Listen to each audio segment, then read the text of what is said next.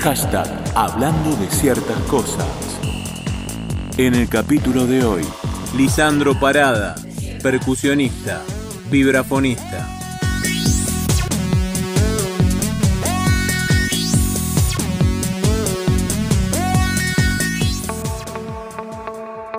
Y en este hashtag, hablando de ciertas eh, cosas, tenemos eh, el gusto de, de estar con Lisandro Parada, músico, vibrafonista, percusionista. Vamos a hablar eh, también de, esas particularidades que se van dando dentro de la ejecución de, los instrumentos. Pero vamos a empezar la, charla con Lisandro, que también es docente, y le damos la, bienvenida a este hashtag. ¿Qué, ¿Qué tal? ¿Cómo estás, Lisandro? Buenas, muchísimas gracias por la invitación. Por acá todo en orden. Por suerte estamos todos, todos, todos bien, con mucha música. Y gracias por la invitación. Eh, por favor, y en virtud de, esa música, vamos, a, charlar sobre, sobre ella, sobre la misma. En estos días se, rememora, eh, por lo menos hay distintas versiones, nos vamos a tomar de aquellas que, acompañan este comienzo de excusa de, charla, que es la creación del vibráfono, ¿no? Eh, no quizás como se conoce en la actualidad, pero sí eh, como una, una, primera versión de, del mismo. Sabemos que em, vos eh, sos eh, ejecutor de, del mismo y, vamos a arrancar sobre qué te sedujo a vos para acercarte al mismo y siempre haces hincapié cada vez que, hablas que vos fuiste formado dentro del mundo de, de, la percusión y no a través de un instrumento hacia el resto de, de los mismos. Exacto, sí. La verdad que no, no sé si hubo algo específico, sino general de la, de la percusión, ¿no? Que tiene como un mundo así inagotable, ¿no? Inalcanzable también por la cantidad de instrumentos que hay. Pero sí, eh, que es, es verdad que el, vibráfono es uno de los que más toco, junto con la marimba y, y, las cuestiones de parches como baterías y tambores. Y lo que del vibráfono lo que más me seduce es el timbre que tiene, digamos que fue justamente que, que hablas y mencionás cuando se inventó ahí en la época de la Primera Guerra Mundial, era como tratar de, el objetivo era tratar de, un sonido parecido a la voz humana, con algunas eh, efectos, digamos, artificiales que traten de imitar esa voz. Así que creo que fue ese, ese color que tiene, digamos, y, y que es un instrumento dentro de todos los instrumentos gigantes que hay en la percusión, un instrumento bastante compatible con, otros instrumentos que no son de la familia de la, percusión, digamos, en donde uno puede ensamblar y probar cosas, digamos, y que se mezcla siempre perfecto. Eso fue más básicamente lo que me, más me atrae, digamos, de, este instrumento tan lindo. ¿Me recordás, tenés fijado el momento de, la primera vez que escuchaste uno? Sí, escuché, bueno, tuve la suerte de, estar en algunos festivales donde, eh, donde venía gente de afuera y eso, y, no me acuerdo bien el momento, pero fue hace como 20 años más o menos. Eh, que nada, viste, yo todavía no, no, lo tocaba, viste, estaba como, un, eh, era un estudiante en ese momento y, y las, las, todas las posibilidades que, que se podían hacer, digamos, con, con el instrumento, digamos, eran como, viste, enormes, inagotables, más allá de que la tesitura quizás no sea tan grande como la de la, una marimba, viste, tiene como el registro parecido al de una guitarra, pero se adapta y, digamos, empieza como a, mimetizarse o, viste, con, los, con, el resto de los instrumentos, digamos, incluso hacer como una... Eh, formar como incluso sonidos nuevos junto a otros, digamos. Así que básicamente va por ahí, digamos, el enamoramiento, por así decirlo, de este instrumento, que de a poco, como cualquier instrumento, lleva, lleva trabajo, digamos, explorarlo y, es, algo que no es tan común, digamos. Entonces por ahí hasta que te encontrás cómodo con él, pasan unos años.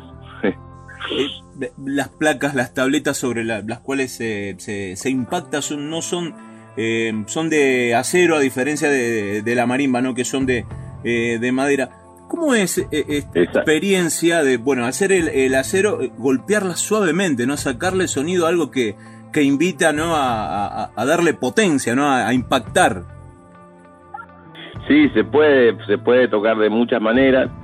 Es, digamos, la gran diferencia con, con sus hermanos que son la marimba, el balafón, el xilofón, es, es, el material, digamos, ¿no? El otro, lo otro es madera, tiene una sonoridad completamente distinta. Y el, el vibráfono, eh, al ser de metal, bueno, también tenés como diferentes tipos de baquetas donde vos al ejecutar generás diferentes timbres, digamos. Baquetas más blandas, medias o intermedias o más duras, digamos, que también depende en el momento que vos estés, digamos, que esté pasando la música. Quizás si estás con un grupo muy grande que tiene mucho volumen, vas a tener que usar unas baquetas más duras, vas a cambiarle un poco el timbre al instrumento, pero eh, vas a tener más volumen también. Y después si estás trabajando en una orquesta o música de cámara o lo que sea, eh, también tenés la, posibilidad de ir probando variantes. Y, bueno, tienes, tienes un pedal, digamos, a diferencia del resto, que trabaja como apagador de las placas, ¿no? Es un pedal que lo que hace es eh, una felpa que tiene contacto con todas las teclas del vibráfono, las saques o las pongas con el pie.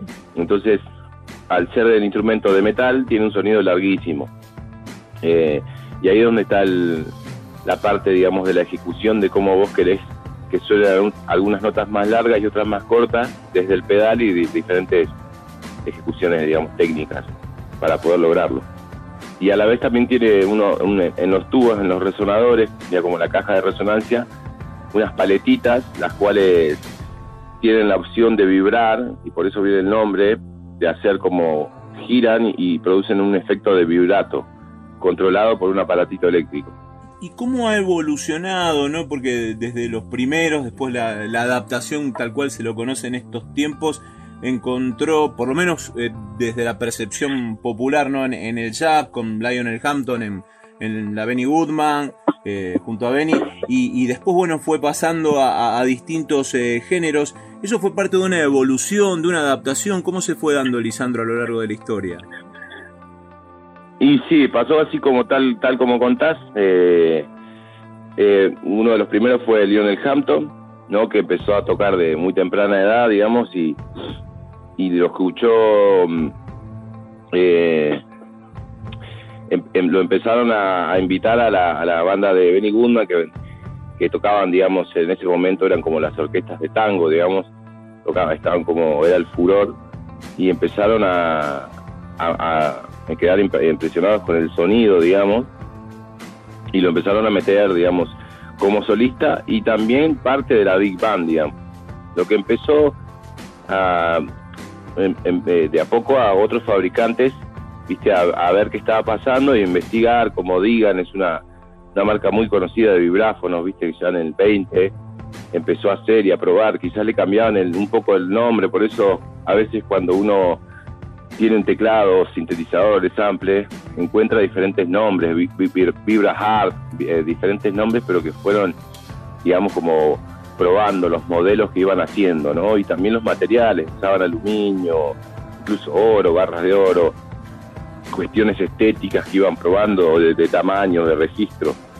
Así que en esa evolución empiezan a aparecer también unos, unos eh, cada vez más músicos que lo, que lo toquen, digamos, desde, no sé, como te decía Lionel Hampton, que Louis Armstrong fue uno de los que lo escuchó, viste, dijo qué bueno que está este instrumento y lo empezó, creo que la primera grabación fue con él, en el 30 por ahí, eh, de, un vibráfono.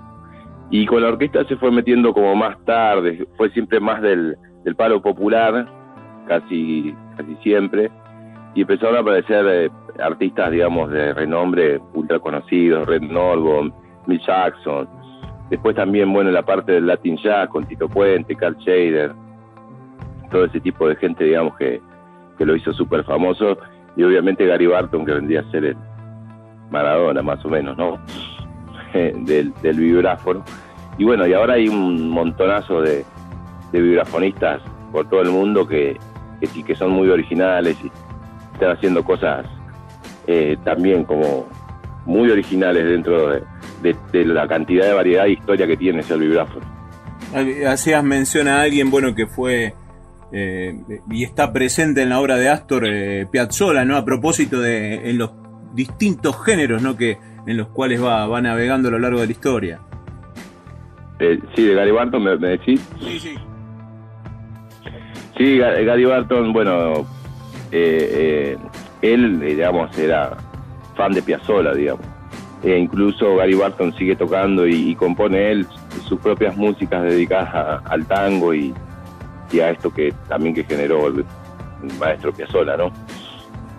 Por eso te decía que quizás lo que más me atrajo al principio fue esa esa mm, capacidad de acoplarse, viste, a diferentes géneros y sonidos, digamos, incluso mezclarse con sonidos electrónicos ahora, digamos, en, esta época y, lo, metes en un chill out y suena bárbaro, y te lo dejas en una Big Bang como fue siempre y obviamente que se navega ahí sin problemas. Eh, eso creo que fue lo que, y a la mayoría que lo escucha quizás lo que más te atrae al principio, ¿no? Esa sonoridad tan original. Lisandro Parada, percusionista, vibrafonista. ¿Y vos cómo fuiste llevando la, la, eh, propuesta? Ahora le, hablo al integrante de, la estafa DAP, ¿no? Eh, banda mítica de estas geografías. ¿Cómo, ¿Cómo te fuiste primero incorporando a, la historia y después cómo fue, cómo fuiste trabajando también con marimas y todo lo que es el mundo de, la percusión en la propuesta de, la banda? Y cuando empezamos a, tocar con los chicos, que bueno, antes de la estafada sería un proyecto que armamos para ir a tocar a, diferentes lugares, digamos, con una formación chica, yo empecé a tocar como sintetizadores y teclados. Eh, yo siempre fui baterista antes que todo y me costaba un poco, viste, meterme, meter los dedos ahí. Pero como era algo que lo hacíamos como hobby, por así decirlo, eh, nada, pues probábamos, viste, como, digamos, el vibráfono es, un teclado, igual que el piano, entonces todo el lenguaje por ahí lo tenía, eh, faltaba técnica, obviamente, y, de a poco empezamos a probar, che, ¿qué pasa si te metemos un vibra? Y bueno, en un principio probaba con un vibráfono y un set de percusión y unos teclados para que no sea todo vibráfono, hasta que en un momento con la evolución de la banda también y, del estilo que, fue como se fue generando propio de la banda, empezó a quedar el vibráfono solo en, el orgánico de, la banda y en el, en el orgánico de las canciones, ¿viste?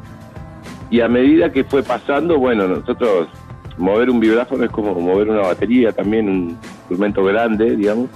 Nos íbamos de gira, nos llevábamos el instrumento por toda Argentina, más o menos. Y, nada, era lo que te decía recién, como que se mete perfecto, digamos, en, diferentes estilos. Entonces uno tiene que por ahí adecuarse y tratar de, ver qué le pide la música para tratar de, responder, digamos, de esa, de esa manera.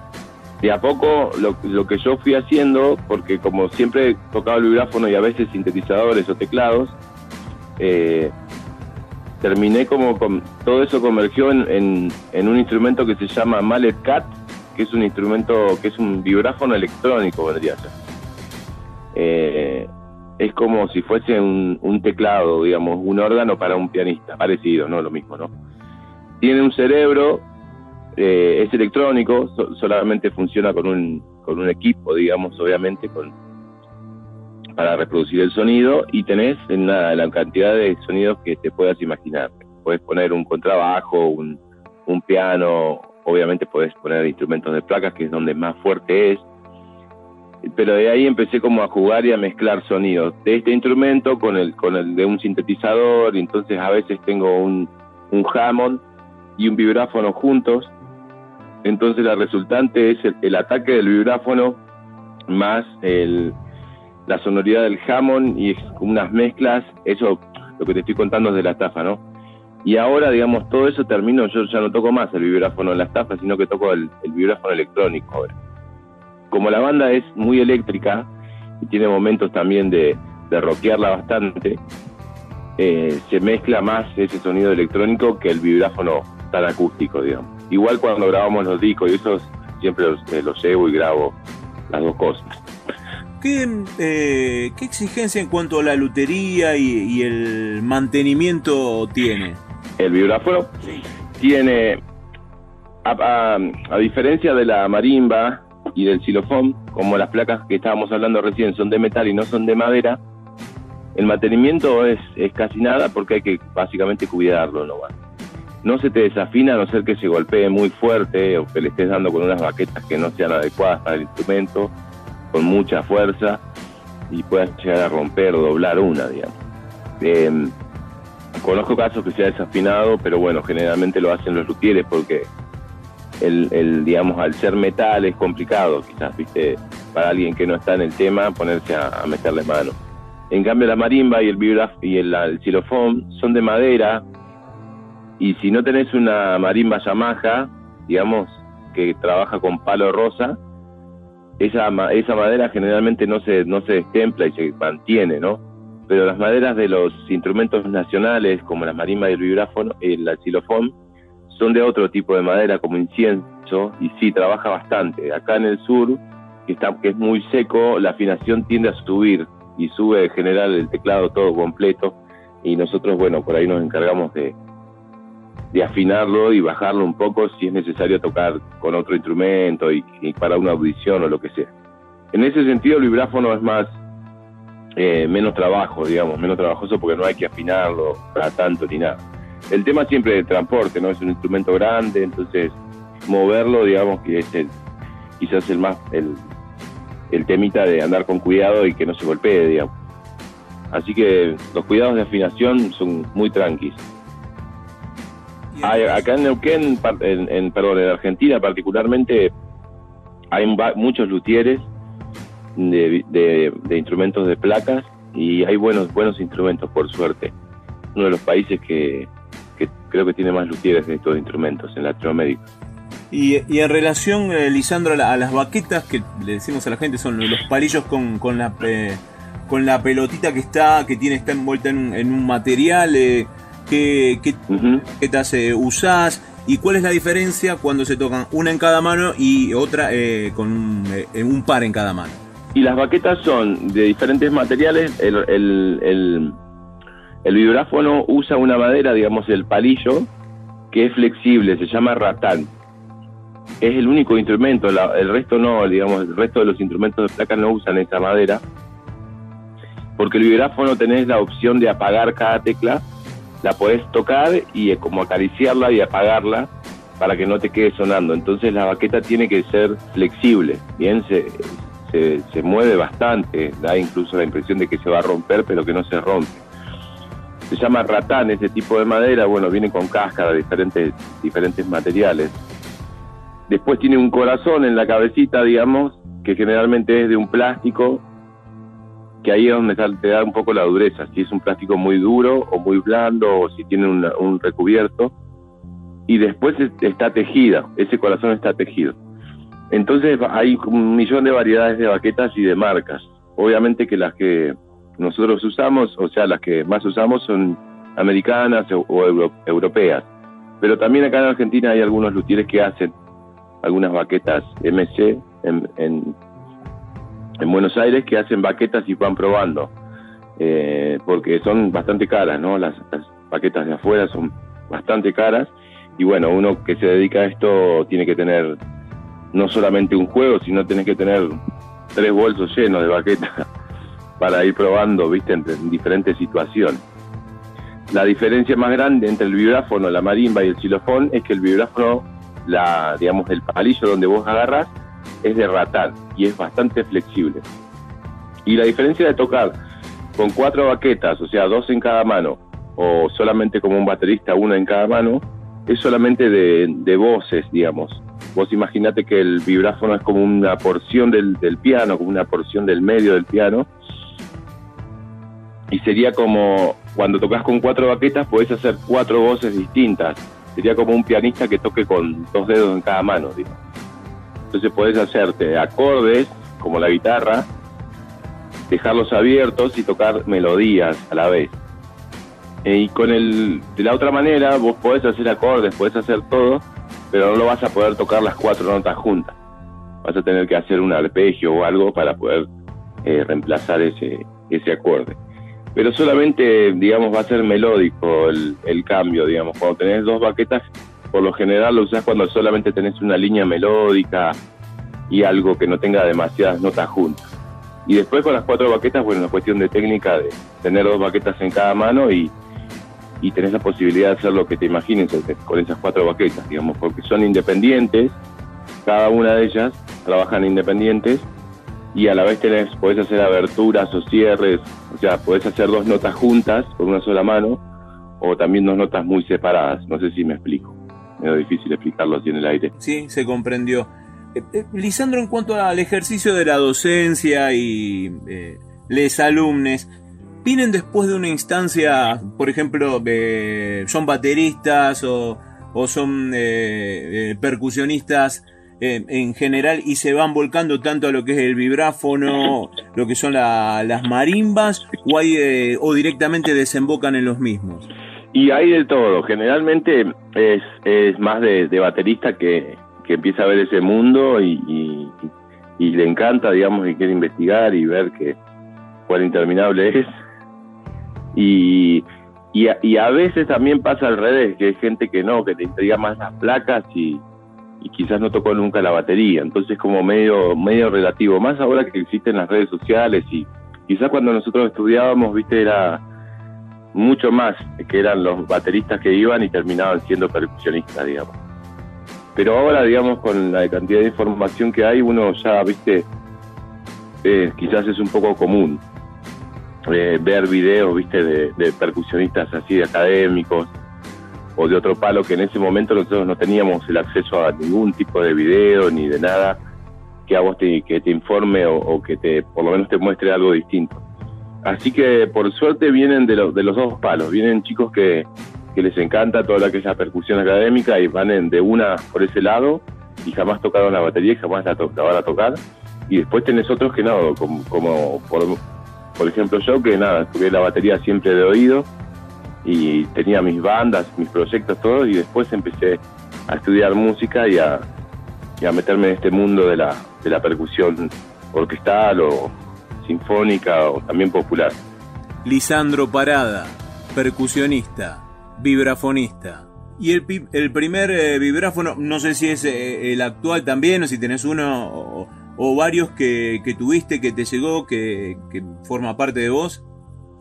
Sí, tengo, tenía uno, mira, hace poco lo, lo, vendí, eh, que fue el primero, que es un, era un efecto, un vibráfono acá nacional, nada, un caño pesado, viste, rústico, bien rústico que ese instrumento lo la verdad que lo lo quería mucho porque lo, usé incansables veces. Encima el, el, mayor problema entre comillas que tenía era el armado y desarmado te tenías que desarmarlo íntegro digamos placa por placa los tubos. Entonces era viste un laburo cada vez que ibas a tocar armar y desarmar y bueno con, con los chicos de la estafa que hemos tocado un montón de veces a veces en una gira viste lo armaba no sé, dos veces por día algunas veces. Y el pobre se bancaba todo, ¿viste? Se bancaba por ahí armarlo con pocas ganas, desarmarlo con pocas ganas, digo, ¿viste? Guardarlo rápido, que se me golpeaba. Y la verdad que un caño ese defecto. Y ahora tengo otro muy viejo, que tiene motor, tiene todo. Tenía los dos. En, hace un tiempito tenía los dos, este que te cuento, y uno, uno viejo. Y ahora me quedé con el viejito, que es mucho más fácil de transportar, tiene un sistema más cómodo y con los proyectos que estoy que tengo ahora lo muevo mucho más rápido. Lo meto el asiento de atrás del auto y nos vamos a donde, a donde pinte. Hablaste de proyectos, ¿cuáles son, Lisandro? Y ahora tengo, bueno, la estafa DAP es uno de los proyectos que tengo hace muchos años. Eh, también toco con la Orquesta Sinfónica de Río Negro, con el ensamble de percusión de Fundación Cultural Patagonia. Ahí usamos los instrumentos de ahí, que son la verdad, de los mejores. Y también tengo un dúo con un compañero que se llama Jerónimo Molina, que se llama Tupac Percusión, en donde ahí metemos cosas de estos instrumentos que son como el vibráfono electrónico. Tenemos dos instrumentos electrónicos. Trabajamos con sampler, con loops y también con instrumentos acústicos como el vibra y el tambor de marching. Y también tengo un proyecto ahora reciente, pero que estamos tocando bastante, que se llama Matacebo, que es vibráfono y guitarra. Eh, con, eso, que es Gerardo León, el guitarrista, estamos componiendo y arreglando música para, para dúo y la verdad que estamos como recopados con eso y tratando de salir a tocar ahora. Ya estuvimos encerrados armando los arreglos como un año eh, y adaptando, digamos, ya que somos dos, eh, cambia mucho tocar así en dúo. Hay que... Gerardo Mono León. El Mono León, sí. Con el que también toco la batería en el Mono León ya fusión. ¿Tenés eh, alguna proyección no más, más allá ¿no? De, de, esta agenda eh, sobrecargada que, que, uno imagina más que vertiginosa, ¿no? Pero algún proyecto de tratar de expandir aún más esta idea de, del vibráfono por el lado de, la educación, de la formación. Sí, estamos como, como bien dijiste, como a full en general. La semana, viste, no, se termina más. Porque yo trabajo en, en el UPA con los estudiantes ahí, en el profesorado y en el trayecto, y también en la Escuela de Música de Neuquén, en una carrera en un profesorado de percusión, donde también nos abocamos al, al, instrumento, al vibráfono. De por sí siempre eh, estamos como con cinco instrumentos fuertes estudiando durante toda la carrera, ¿no? No es solamente el vibráfono, que es la diferencia de todas las carreras del mundo, más o menos. La de percusión siempre tiene como cinco o seis instrumentos, viste, que tenés que estudiar fuerte a diferencia de cualquier otro instrumento que, generalmente estudias ese mismo instrumento toda tu vida, digo. Eh, así que proyectando eso y ahora con este dúo de Matacebo también tratando de salir y, y ver qué, posibilidades hay de, mostrar lo que se hace y, pedagógicamente también eh, quizás dar unas clases y mostrarlo porque es algo más allá que acá hay bastantes percusionistas, vibrafonistas, sigue siendo algo novedoso para la gente común. En, el estudio en que vos hacías referencia de, la necesidad de los, eh, de los instrumentos para conformar el, percusionista, ¿qué, ¿qué, aporta cada uno de ellos? Y mira, lo que tiene la percusión es que generalmente, si vos venís, como hablábamos recién, de tocar la batería, vas a, como ser fuerte rítmicamente, ¿no? Con un buen tempo firme, digamos, en el tempo que es ultra necesario en un percusionista pero quizás te va a faltar toda la cuestión eh, sensible de la armonía y de la melodía, ¿no? Que es lo que más le cuesta al que viene más de los parches, por así decirlo, ¿no? Y después al revés, hay gente que viene más del lado de las placas y como que tiene toda esa parte fresca en, la oreja, pero quizás le cuesta un poco más la, cuestión, digamos, de ser firme en el tiempo y, rítmicamente, digamos, eh, sólidos. Entonces, lo que hace eso es que converjan estas dos eh, cuestiones de la música y te, van a hacer como un músico más, más fuerte y quizás más abarcativo, digamos, en, en, las cuestiones musicales que tienen que ver con, las melodías, las armonías y cuestiones de pulsación y de ritmo, un poco mucho más completo, digamos, ¿no? Siempre, digamos, cuando uno ve a un baterista, por ejemplo, famoso o que, o que admira, por lo general, por lo general esos bateristas tocan piano o, conocen, digamos, de los instrumentos con los cuales ellos comparten, digamos. Es algo indispensable, me creo yo. Para la comunicación, digamos que si bien siempre la música es una conversación entre, entre tus colegas. Entonces está bueno que conozcas, digamos, qué pasa en una partitura de clave de sol, clave de fa, digamos, cómo se mueven las voces, ¿no? Cómo, cómo, cómo funcionan los acordes y no solo saber eh, lo que te tenga que pasar a vos, digamos, como en el momento que, en el instrumento que estés tocando. Ya como te repito, de la, esa conversación que se genera, digamos, en un ensayo o en un orgánico determinado. Por último, si tendrías que recomendar material para escuchar, para acercarse al mundo del vibráfono, ¿por dónde arrancaríamos y seguiríamos? Y no, como te, lo que te nombré antes, eh, creo que Gary Barton es alguien que, que si te interesa el vibráfono tenés que escuchar, tiene muchísima música de, muchísimos estilos diferentes y es como muy completo, digamos, el lenguaje de él. Es uno de los más completos. Después, si querés eh, ver qué pasaba, digamos, en el 1930, Lionel Hampton, digamos, Red Norvo, Neil Jackson, eh, bueno, Tito Puente también, tiene algunas cosas muy buenas, digamos, del Latin Jackal, Shader. Y ahora hay gente como Simon Müller, que es un, un pibe relativamente joven, eh, francés, que, que está apadrinado por Quincy John, que hace unas cosas muy interesantes con el vibráfono. Eh, y después Matasebo, los chicos de acá, los chicos de acá del Valle también, que siempre se mueven, de Bahía Blanca, Matías Morelli, hay muchos exponentes del vibráfono acá en la zona que la verdad que, se mueven y, y hacen cosas muy copadas por el instrumento. Isandro, gracias por el tiempo, un placer. Bueno, no, muchas gracias a vos, espero que haya servido, así que nada, te agradezco.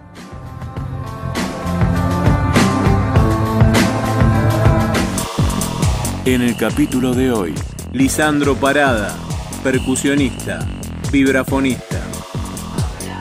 Hashtag Hablando de ciertas cosas. Una charla, una entrevista, un encuentro desde las palabras.